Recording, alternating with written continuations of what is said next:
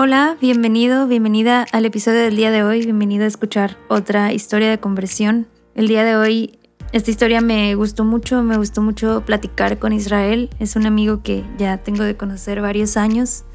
Y la verdad es que no les voy a contar nada, no les voy a spoilear nada, pero algo que me encanta es su, su espontaneidad, a cierto punto, pero su honestidad también para contar lo que él ha vivido, cómo él lo ha vivido y que creo que pudiera ayudar a muchas personas que a lo mejor han pasado por eso o que en algún punto de su vida han sentido lo que él ha sentido con respecto a Dios. Y bueno, el día de hoy también les quiero recomendar esta semana un documental, o bueno, es más como un, pues sí, una narración de, de un secuestro de un arquitecto que se llama Arquitecto Bosco, no me acuerdo su nombre, pero el punto es que este, este documental lo vimos aquí en mi casa hace casi un año cuando comenzó el encierro de la pandemia.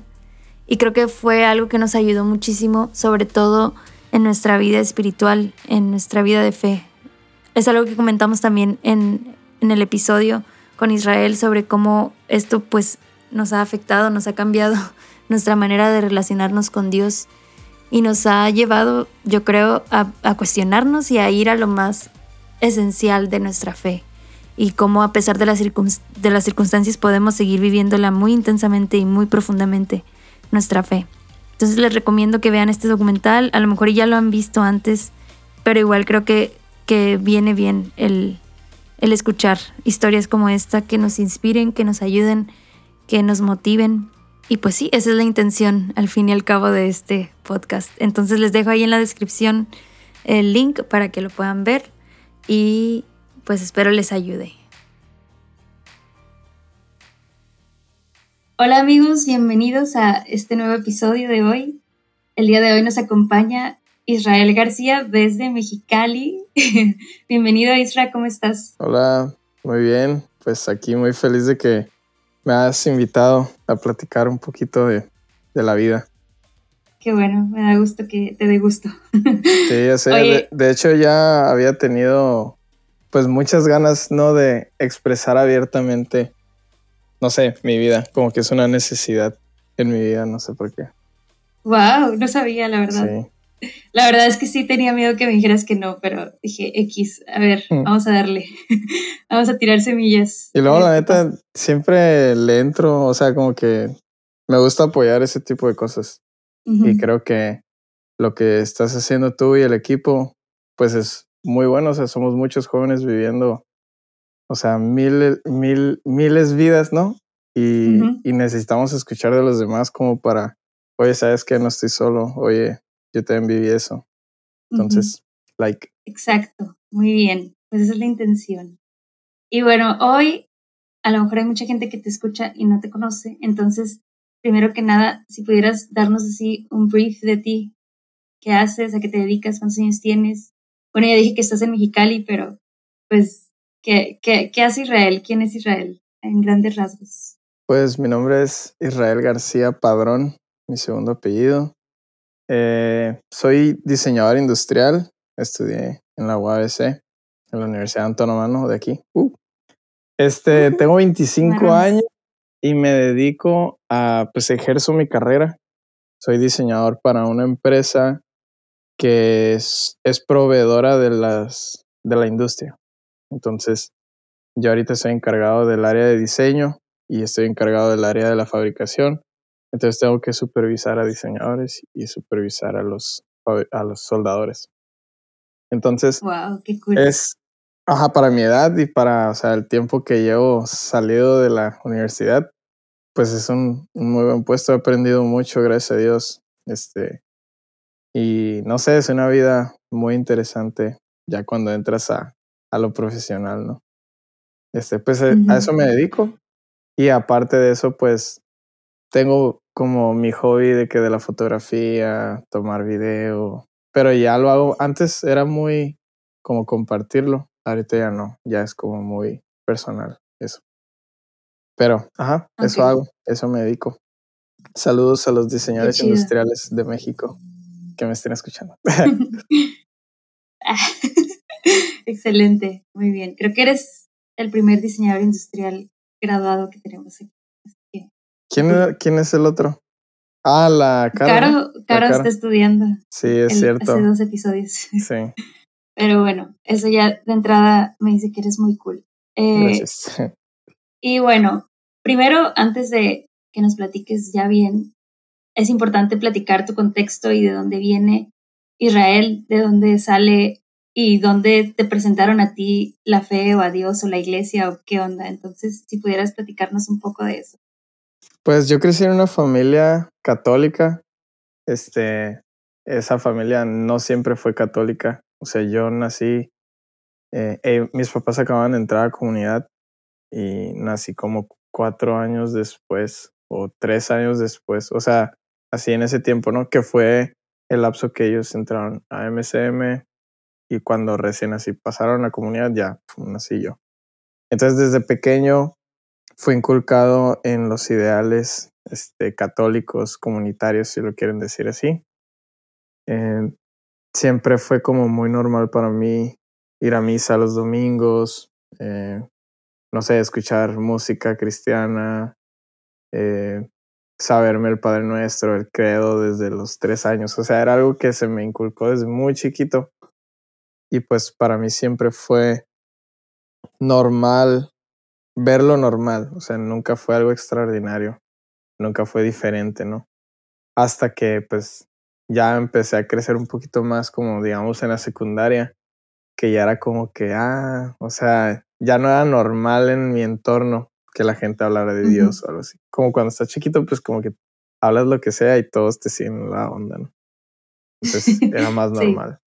Este, así crecí yo. Eh, ¿Qué más? Ah, bueno, mis inicios en la fe fueron igual desde muy pequeño. O sea, yo, yo recuerdo desde muy chiquito, pues como entender lo que era Dios, como que agarrarle la onda a que a quién era mi padre, ¿no?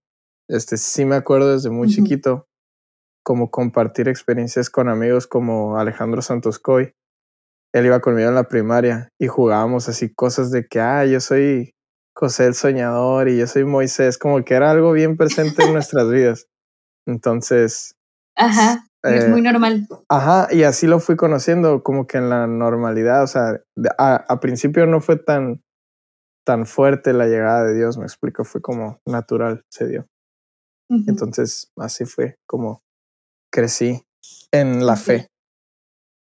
Y, ajá, y ese, tu primer, digamos, tu primera presentación de Dios fue como un padre, como tu padre. Ajá, sí. ya? Desde, Sin cuestionamiento, obviamente. ajá desde muy pequeño mis papás siempre me dijeron, siempre me hablaron de Dios como mi, mi otro padre o algo así. O sea, siempre fue como, nunca fue como que, ah, el creador, el que todo lo ve. O sea, sino fue como, como es el padre de todos, ¿no? Mi papá, así desde que soy bien chiquito, mi papá me decía, sí sabes que tú y yo somos hermanos también, ¿verdad? Y yo como que, ¿por qué? No, oh, pues porque tenemos un padre más grande, o sea, y mi papá siempre me dijo eso desde que yo soy chiquitito. O sea, tengo esos recuerdos más eh, marcados que, no sé, cualquier misa o cualquier cosa que fui de, de chiquito. Porque así era como me hablaban mis papás de, de Dios. Ajá. Órale, qué interesante. Creo que no, no me había tocado escuchar. O sea, no que desde chiquito un papá le dijera así.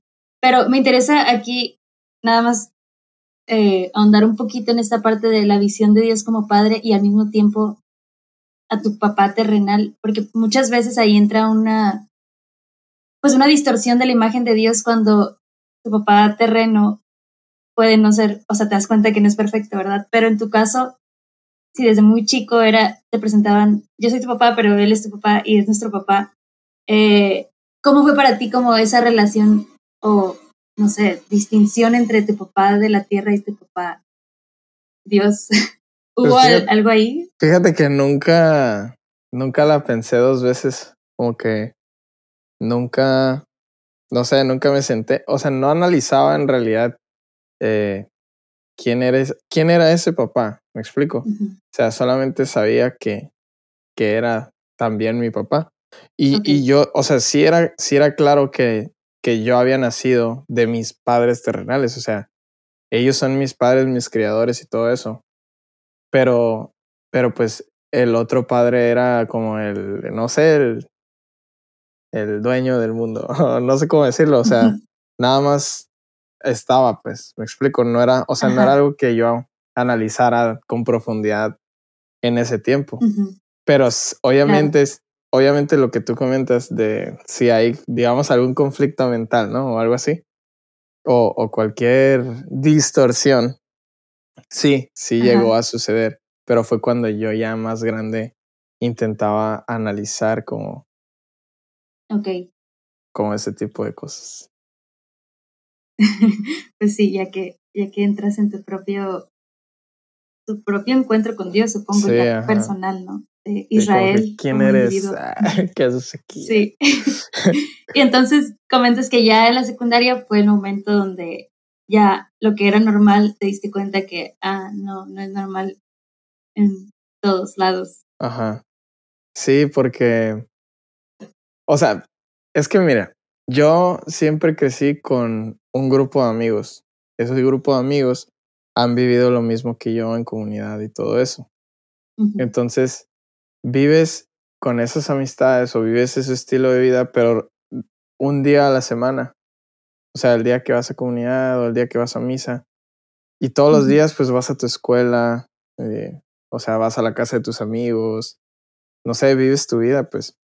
Entonces, ahí es cuando te das cuenta, o ahí es cuando yo ya me da cuenta de que, oh, ¿sabes?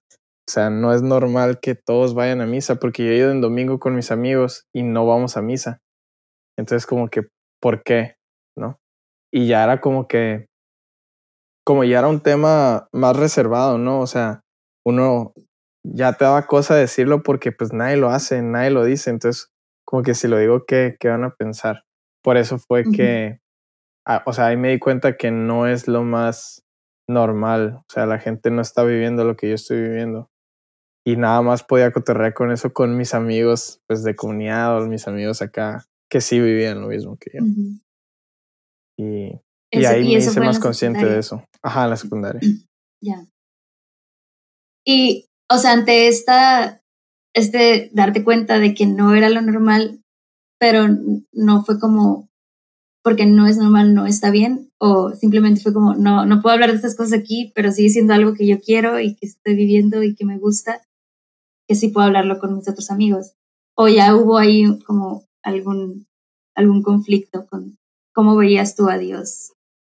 Siempre tuve, nunca creo, o sea, no voy a decir toda mi vida, pero en ese tiempo no negaba, nunca negué a Dios, o sea, como mi Dios, como mi Padre, ¿no? Como había comentado.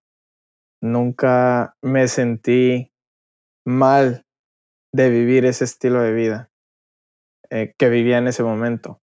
O sea, nunca fue como raro para mí. Para mí era raro que la gente no lo, no lo entendiera, no lo viviera, ¿no? Entonces, pero era muy difícil yo hablarlo explícitamente, yo expresarlo, que creo que yo creo que el 90% de todos los jóvenes comunitarios o católicos hemos sentido eso, o sea, desde bien morrillos es como, ay, qué pena, me explico. Pero nunca fue conflicto, o sea, nunca fue como que estaré yo mal o, pero era como, ¿por qué ellos no lo hacen? Me explico. O por qué, por qué se ríen si yo lo menciono o lo hago. O sea, ese es el, eso sí lo sentía, pero no, nunca sentí como que, ay, creo que estoy mal, eh, o no. Así no me sentí. Ya.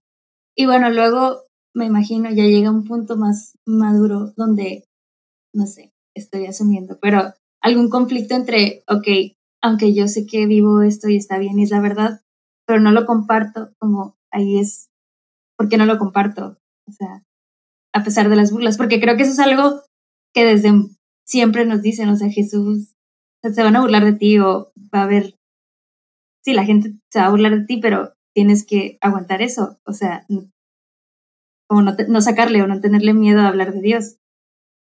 Me imagino que eventualmente eso pasó, ¿no? O sea, te diste cuenta. sí, pues. O lo ignorabas así como. Eh. Pues Es que la neta nunca me ha dado miedo ser yo. Ok, y, y he sido una persona que mis papás me enseñaron a, a ser sincero, a ser pues auténtico en- dentro de lo que cabe, ¿no?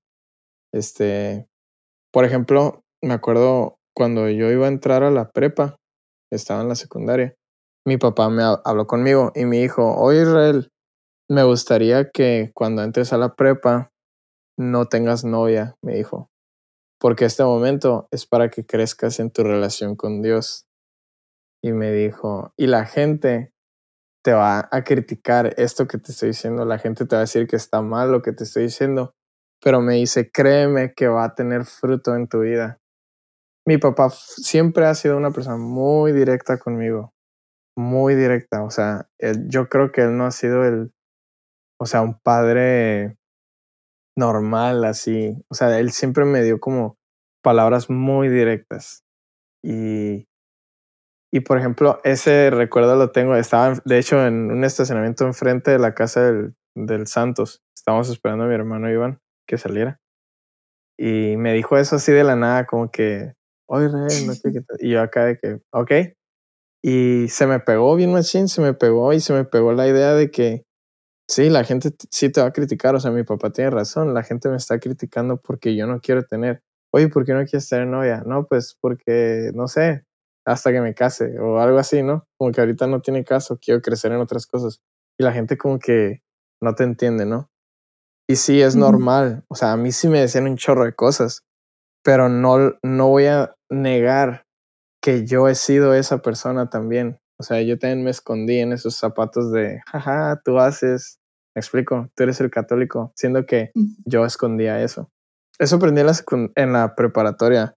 Fue una de las experiencias más así, mm, más llenas de hipocresía que me quedó así, estaba grabadísima en mí. Bien machine.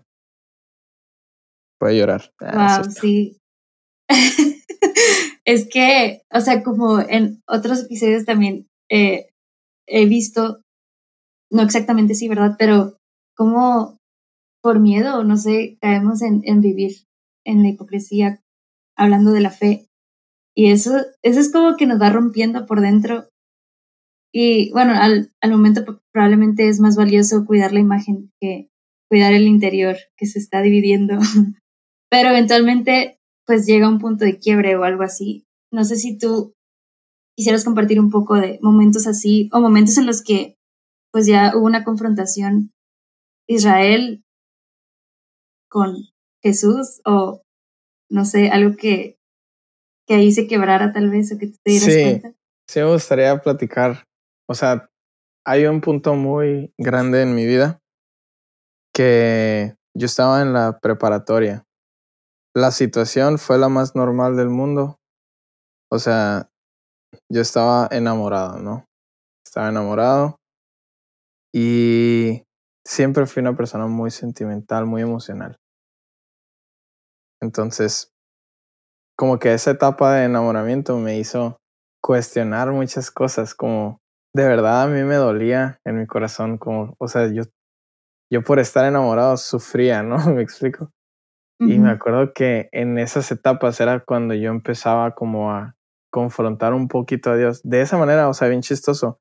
No era como que mi papá se estuviera muriendo o que mi familia se estuviera divorciando o algo así, sino fue algo bien personal. Yo estaba triste y, y le decía a Dios como que, ¿por qué? ¿Por qué me siento triste? ¿O por qué no puedo hacer lo que quiero? ¿Por qué no me puede pelear esta muchacha? O algo así. Y, y así, así fue como, como yo comencé a cuestionarme, a cuestionarme y a cuestionar lo que yo creía. Este, pero eso me llevó a, a hacer un chorro de cosas, como nada más por el simple hecho de, de cuestionarme qué era lo que estaba bien y qué era lo que estaba mal. Y, y yo le digo mucho este rollo del enamoramiento porque el enamoramiento te atonta la cabeza, ¿no? Entonces estás Sí, emocional y tomando decisiones emocionales y te dejas llevar por lo que estás sintiendo. O sea, y no le echo la culpa al estar enamorado, pero sí le echo la culpa a mi debilidad emocional, el no poder controlar mis emociones. y, y andaba ahí todo deprimido y buscaba lo que fuera para recuperar mi alegría, el Israel alegre, ¿no? Entonces ahí fue donde yo empecé como entre cuestionar mi fe y romper mis ideales por alcanzar una felicidad pues que no iba a ser real, o sea, simplemente así que me vieran feliz y ya. Y, o sea, en esa etapa, pues tú seguías yendo a la iglesia y seguías en el grupo, en la comunidad. Y obviamente, o sea, esta situación de enamorarte en la adolescencia es algo que todos pasamos. Sí. Mm, y que se habla, más o menos. Pero siempre está el Jesús es tu todo, o en Cristo está tu felicidad, ¿no? Sí. Pero, ¿por qué no, por qué no buscar ahí? O, ajá, ¿qué te detenía? Sí, sí, es algo, eso que mencionas es algo eh, muy normal. Yo creo, pues, más para los que vivimos en comunidad o para los que vivimos en, un, ajá, en una comunidad católica. Yo creo que es muy normal como el entrega tu corazón, entrega tu corazón. Y, y es, estoy seguro que, los, que las personas que creemos o creíamos en Dios en ese momento, de verdad queríamos alcanzar eso. O sea, yo me acuerdo que yo sí creía cuando me decían, entrega tu corazón. Yo sí, yo sí quería entregarlo. O, o bueno, lo entregaba, me explico. Pero, o sea, no, no se puede mentir el hecho de que seguimos teniendo el corazón pegado a nuestro cuerpo. O sea, seguimos sintiendo lo mismo. No puedes evitarlo por más que quieras soltarte de eso. A menos que, digo, yo sé que hay experiencias en las que Dios sí toma tus emociones o Dios te ayuda, te da herramientas, pero yo nunca sentí eso. Yo nunca sentí como, como, ah, ok, Dios, aquí estoy. Y, y lloraba y todo y me ponía a hacer oración y, y Dios, aquí está lo que siento. Pero, o sea, tú sabes que que muchas veces pues no encuentras la respuesta instantánea, ¿no? no es, un, es un tiempo muy largo. Y, y yo creo que ese caminar a partir de la preparatoria para mí fue donde comenzó pues el hecho de, no, no, no sé si fue una conversión como tal, o sea, pero comenzó mi caminar dentro de la fe activa, porque fue cuando yo ya empecé a cuestionar mi fe, como que, ok, ¿la voy a aceptar o no la voy a aceptar? Y si sí la voy a aceptar, ¿qué tengo que hacer? Y, y, y fue donde comienzan las luchas, donde comienza el enemigo a atacar tus ideas. O sea, ahí fue donde yo verdaderamente comencé a caminar en la fe. Porque la fe, o sea, puedes empezar una fe inculcada por tus padres, pero hasta el día que tú te pones y dices, ¿existirá Dios? O es real todo esto. Es cuando ya empiezas a aceptarlo, ¿no? Cuando ya empiezas a tomar esa idea como tuya propia.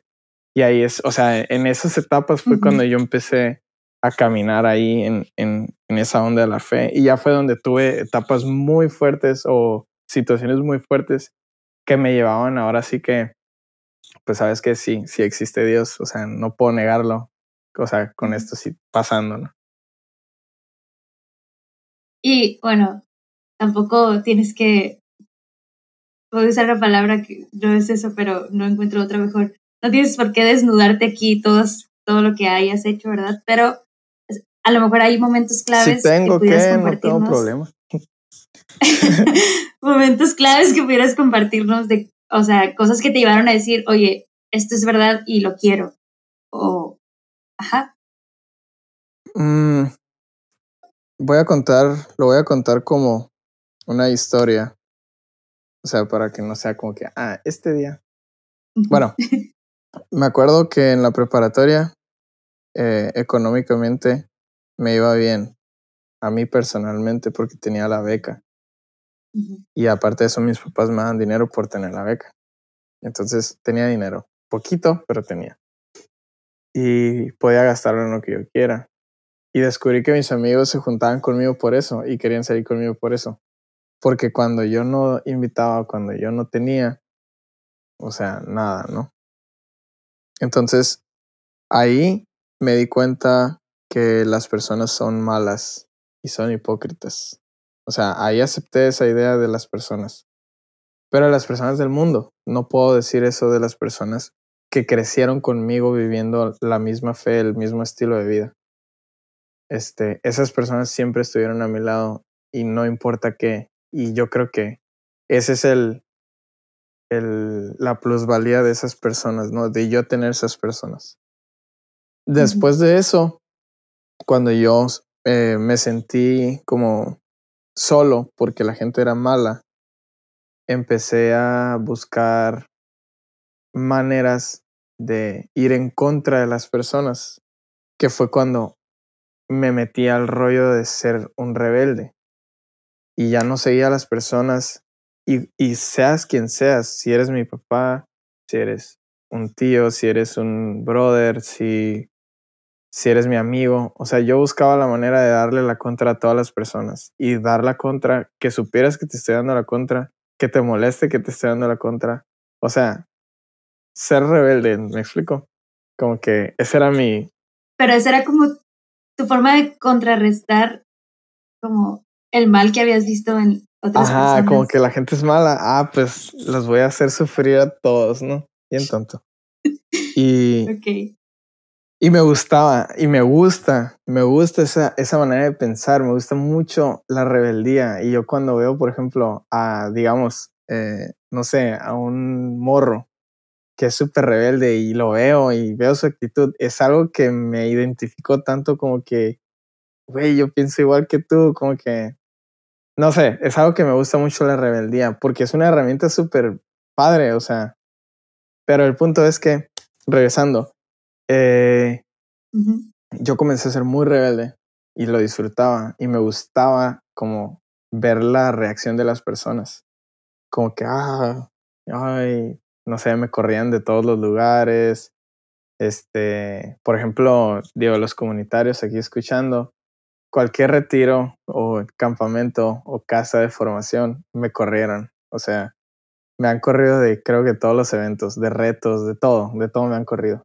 ¿Por qué? Porque, porque yo tenía una actitud muy, muy así, me gustaba hacer desastre para dar la contra.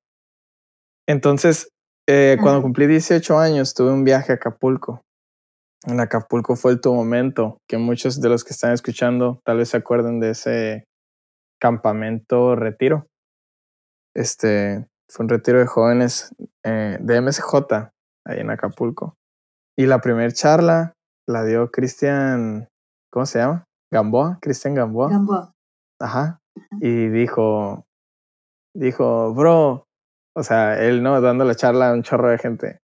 Bro, yo sé que estás tú ahí sentado en tu silla y dices que todo el mundo está mal, que Dios está mal y que tú eres el único que tiene la razón. Y yo como que, o sea, literal, así literal era lo que estaba en mi cabeza en ese momento, como que yo sentado en la silla y yo, soy el único que tiene 18 años, como que, ¿qué me van a decir a mí? Estas personas, he vivido toda mi vida en comunidad, o sea, no me van a poder controlar, aunque quieran, así yo pensando, ¿no?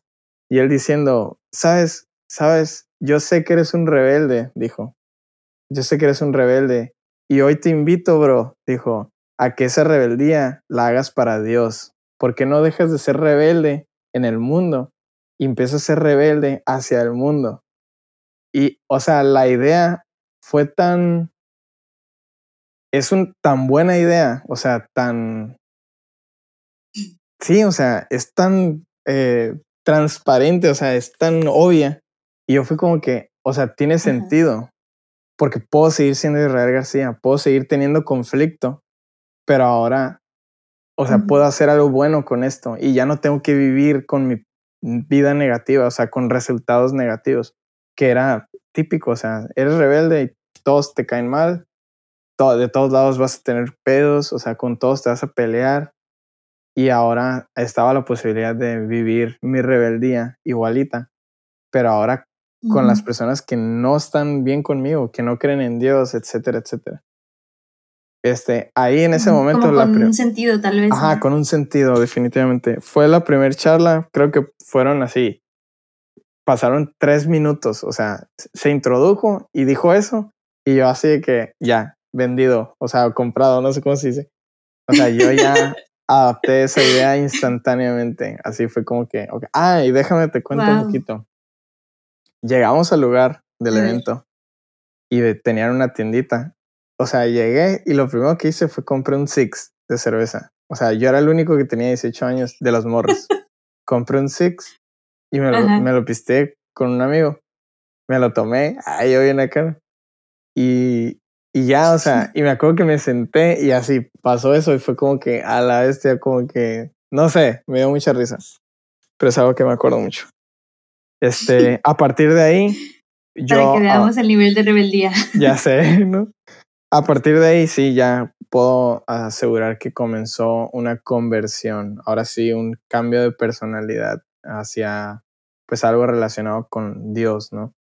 Ahora sí a vivir lo que Dios quiere, o sea, fue un llamado y ese llamado lo acepté.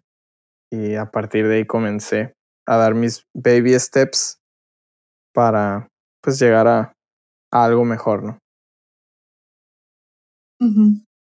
Wow, me llama mucho la atención el tema de, pues que comentabas, como te diste cuenta que la gente era mala y luego tú disfrutabas de cierta manera hacer el mal.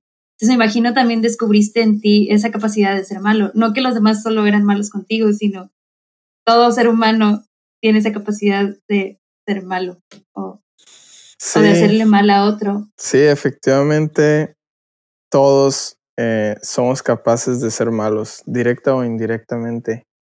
Y algo que descubrí es que descubrí varios de mis dones a través de ser malo con las personas.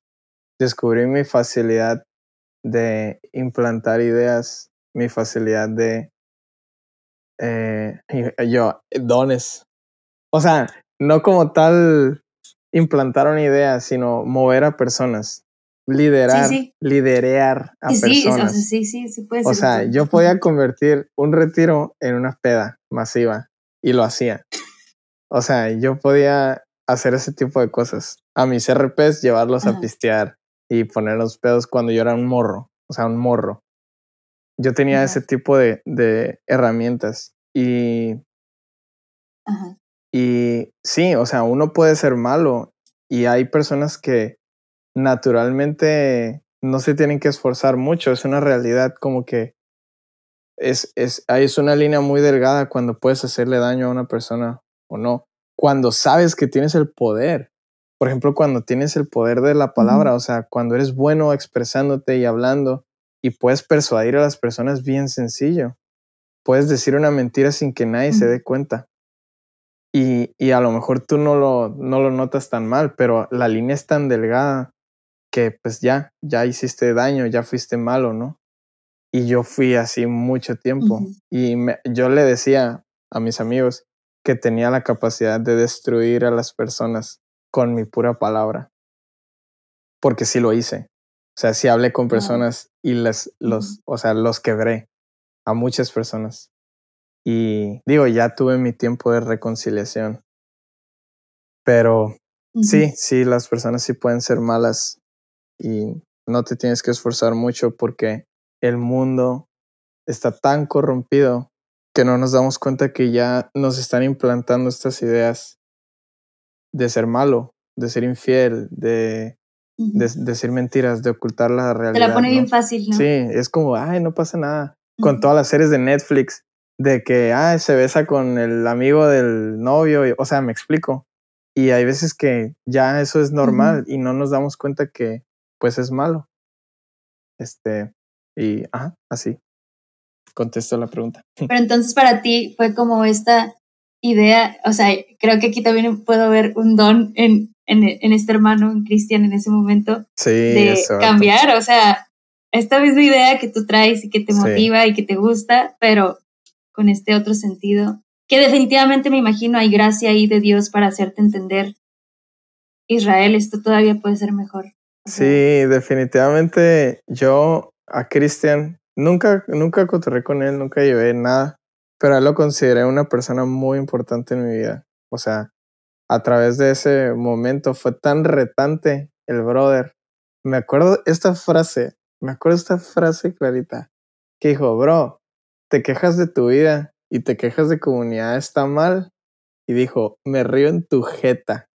Y esa onda fue como, tan retante como, o sea, tan retante que me gustó mucho. Fue como, ala, este brother, como que yo sé que es igual, yo sé que él tiene esa rebeldía en sí, por eso lo puede expresar así.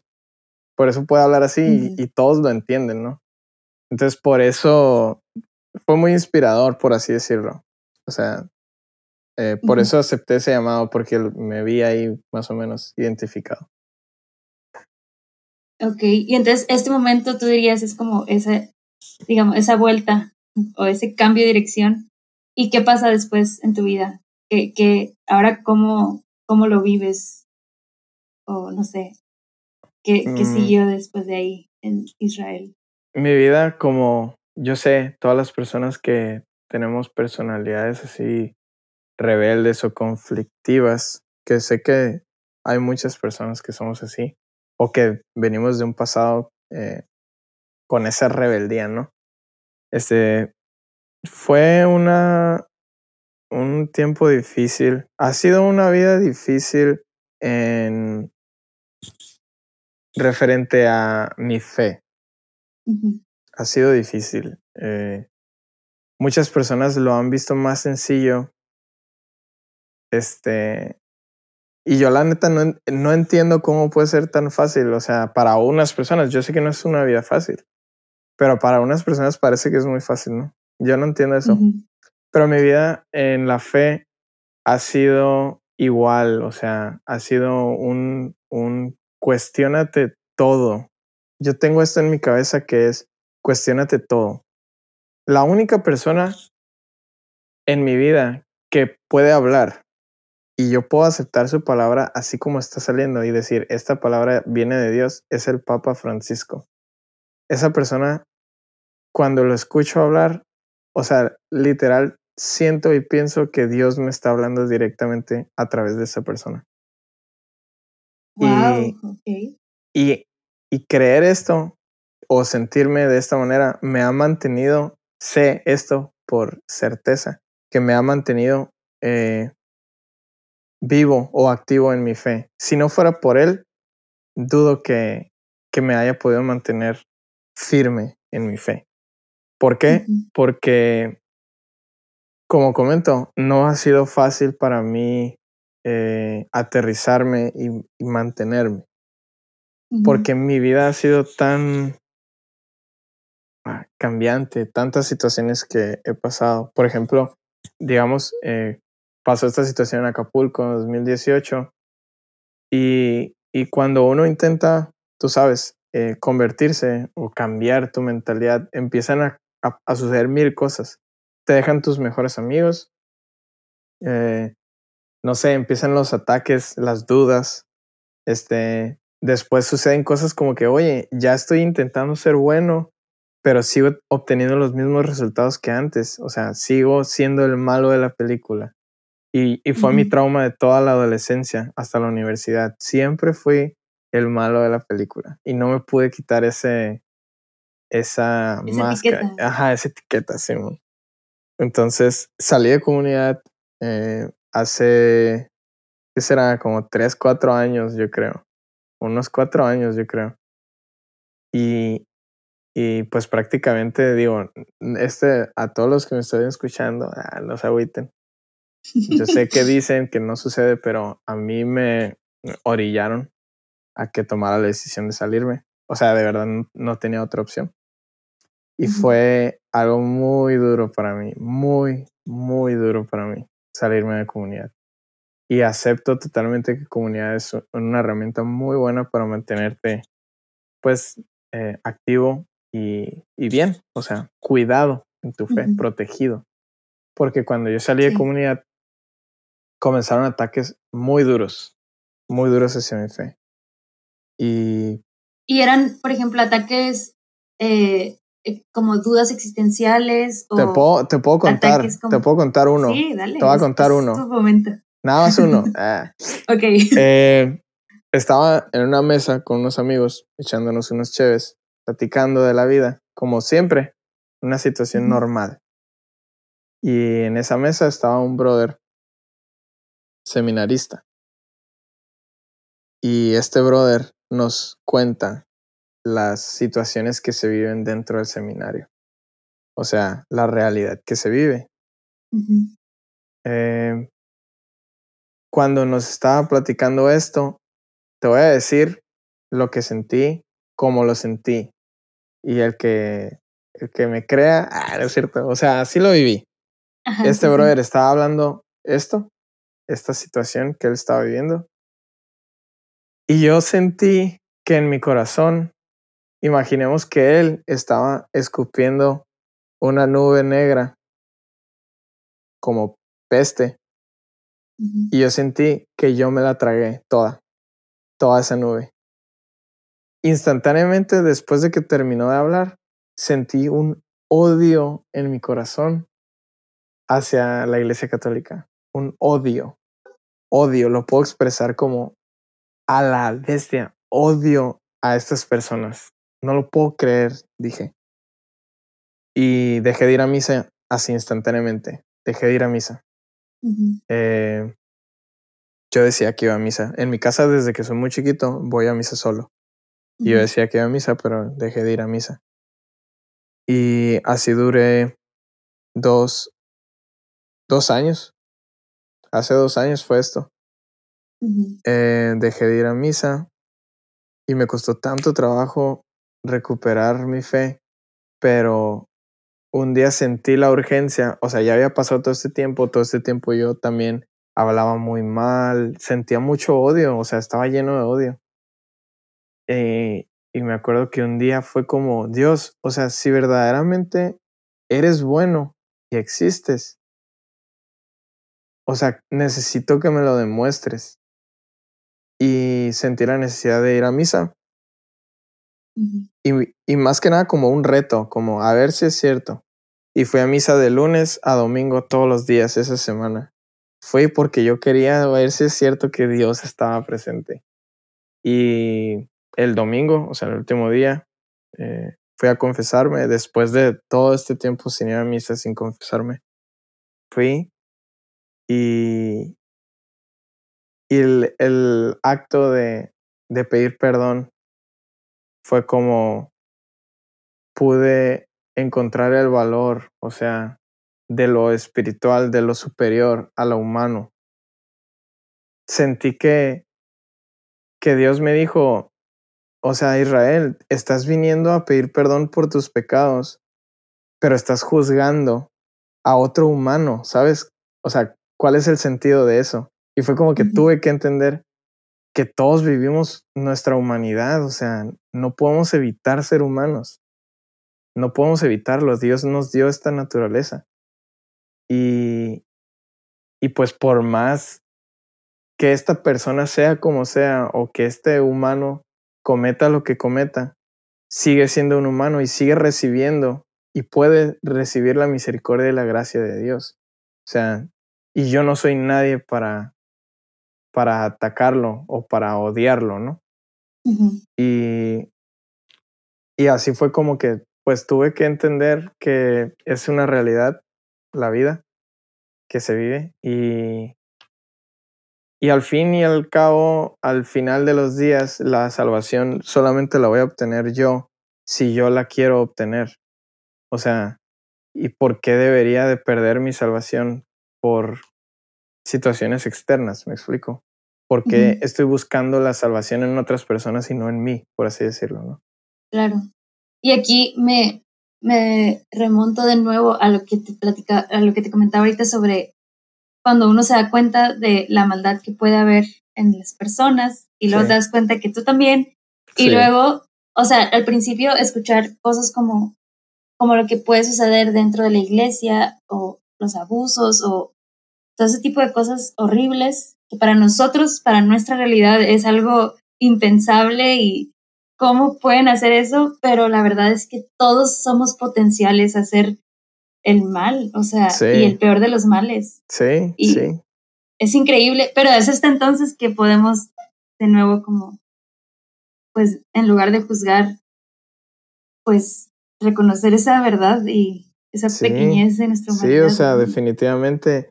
Y es algo bien difícil, o sea, todos los humanos o todas las personas que intentamos ser buenos, sufrimos hasta cierto grado de que, ¿por qué? ¿Por qué hay malo? ¿Por qué la gente es mala? ¿Por qué me dañan? ¿Por qué me hicieron esto?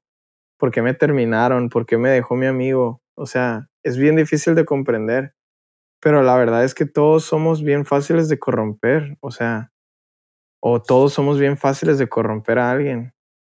Y, y es una naturaleza que, que tenemos que entender. O sea, digamos, tu papá o, o, quien sea puede ser malo. O sea, puede llegar a ser malo un día. Pero no es, no, no tampoco significa que ya, o sea, ya, ya valió. Ya la vida se terminó a partir de eso. Sino que él tiene la misma eh, oportunidad de regresar, o sea, de cambiar, de ser bueno. ¿Y por qué estamos limitándonos o por qué cerramos nuestra mente a que una vez ya es la única? O sea, ya hizo mal y ya se acabó, ya, todo está mal ahora. O sea, es lo mismo que viví, yo como que sentí el mal y dije, ya, se acabó mi vida de fe, no existe esto, es una mentira. Pero al final es como, no, no es cierto, o sea, la, la gente puede llegar a ser mala, pero Dios es el único y, y es el que te va a dar la misericordia y la gracia y la paz. Y bueno, esa es una de las experiencias que sí. viví muy fuertes respecto a eso.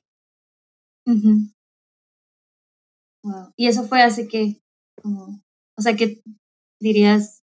Hace dos años. De. Ah, ¿qué? Hace dos años. Ajá, esa Ajá. situación fue hace dos años. O sea, hace dos años y dos años antes fue que yo así totalmente separado. Uh -huh. Y, y, bueno, después, ¿qué pasa? Ok, sí, ya tengo que llegar al presente, ¿no? Yo mucho pasado. eh, ahorita, actualmente, puedo decir que me siento en tanta paz, llevo mucha paz. Eh, tengo una relación, yo, con una muchacha que se llama Lisa Mariel, que mm, me ha ayudado a crecer en muchas áreas. Este, terminamos y todo. Yo he sido la peor persona. Este, y, y ella también, ¿no es cierto? no es cierto. Saludos, Lisa. Este, no, Lisa me ha ayudado mucho, mucho a, a aterrizarme. O sea, ella es, es totalmente lo opuesto a mí. Ella es la persona más buena del mundo, más tranquila del mundo. Y yo así todo loco. Me ha ayudado mucho eso, me ha ayudado mucho mi familia. Mi familia ha evolucionado su manera de amarme a través de mi vida. O sea, antes me amaron de una persona, de una manera, perdón, y luego cuando yo cambié me siguieron amando de otra manera. Y ahora me siguen amando y me muestran su amor con cosas tan tangibles. Y eso me ha permitido mantenerme mucho en paz. Este también rápidamente en, en, esta última vez que fue el Papa a Panamá, el encuentro de jóvenes, el JMJ, ¿no se llama? Este Jornada sí. Mundial Juvenil. Eh, yo descubrí un amor muy directo de Dios ahí, de parte de la familia que me recibió en Panamá. Era una pareja que no han podido tener hijos y ya están grandes. Bueno, jóvenes grandes y me recibieron y estuve una semana con ellos compartiendo y el día que me fui, ala, no podía contener mi alegría, o sea, estaba llorando, me acuerdo llorando, lloraba, lloraba, porque ellos, ellos no eran, eh, digamos, unas personas que mostraban su religión abiertamente ni nada, o sea, y me hablaron del amor de Dios a través de mí, que yo llegué a traerles el amor de Dios a ellos. Y yo ni siquiera me di cuenta de eso y recibí el amor a través de ellos, de Dios. Y ese, ese fue para mí un parte de aguas bien grande en, en sentir el amor de Dios. Y a partir de ahí empezar a sentir el amor de Dios en cosas tangibles, en, en tu papá, en tu mamá, en tu relación, en tu trabajo, o sea, cuando ya sientes los resultados de una vida honesta, una vida sincera, una vida buena, eh, Dios te va regalando estas pequeñas cositas que puedes sentir su amor. O sea, yo sé que ahorita ya que todos estamos grandes, gracias a Él, o sea, a Dios, podemos identificar estas, estas gracias que Él nos está dando también, ¿no? O sea, estos regalitos de amor, así, ahí te va, no sé, tu hermana hizo algo por ti y tú, ay Dios, gracias por mi familia. Y así, ¿no? Entonces, esa experiencia me hizo identificar las cosas cotidianas como amor de Dios. Y por último, ¿cómo vivo mi fe? Ah, actualmente ha sido muy difícil para mí mantener una relación constante con Dios, porque pues ya no estoy en comunidad, el COVID no, pues no voy a no puedo ir a misa, tengo que escucharla, entonces ha sido difícil, ha sido difícil. Pero he estado retándome a mí mismo y diciéndome, o sea, por ejemplo, COVID fue como, ¿por qué no vives tu vida si no tienes nada que te obliga a vivir tu vida en fe? O sea, si no vas a misa, ¿por qué no buscas a Dios? Si no vas a comunidad, ¿por qué no buscas a Dios de tu parte? O sea, y ha sido mi reto. Y, y he estado intentándolo buscar del lado como, como, como mi guía, como padre, ahora qué, o sea, aquí estoy en el trabajo y, y ahora qué, Dios, y despertarme y, y entregar mi día no sé cómo que es lo que estaba intentando hacer, que, sí. Que ha sido difícil, o sea, ha sido difícil, no, es, no voy a decirte que me siento pleno, me voy a ir al cielo el día de mañana, definitivamente no, o sea, no, no puedo decirlo, pero sí siento que Dios nunca, nunca me ha dejado, nunca. Y, y algo que agradezco de toda mi infancia y todas mis vivencias es que no he podido dejar de pensar en Dios. No puedo. Por más mal que esté, por más lo que sea que haga, no puedo dejar de pensar en que Dios está presente. Y, y así es como estoy el día de hoy. Wow. Quisiera acabar aquí creo que fue una muy buena conclusión, pero viene una dinámica. Pero antes, ¿qué iba a decir? Me conmueve mucho y en, en varios testimonios que he escuchado, y no solo los que están grabados, sino en sí, de lo que yo he vivido también, es volver siempre a el amor de Dios. Y pudiéramos pasar la vida solo meditando en eso y creo que no nos alcanza para realmente como entender o comprender lo que eso es y, y, y, es muy chistoso porque a mí me da en mi, en mi ego, en mi ego de cuando me doy cuenta de, es que todo, todo se resume en el amor de Dios, todo. Y es la primera charla y es el, la primera cosa que te dicen, Dios te ama. Y cuando me doy cuenta que todavía no entiendo ni, ni una décima parte de lo que eso significa. Sí, Pero qué chido, me conmueve mucho que, que pues sí, al final es eso y eso es lo que le da sentido a esta vida también. Sí, así es. Y bueno, antes de terminar, vamos a, te voy a hacer unas preguntas rápidas. Va. Eh, así que... Estoy nervioso. sé que eres muy auténtico, así que te vendrá bien. Es, la idea es que contestes, pues sí, lo más honesto posible y lo que se te venga a la mente. Ok. Ok, entonces, va. Primera pregunta, o bueno, primera cosa. Describe con tres palabras tu camino de conversión hasta el día de hoy. Duro sincero y hermoso. Ok. Si fueras un personaje de la Biblia, ¿quién serías y por qué? El rey David. Porque siento que Dios me ha dado todo y lo he defraudado, pero Dios nunca ha quitado sus ojos de mí. Wow. Si Jesús te preguntara, ¿quién dices que soy yo? ¿Qué le dirías?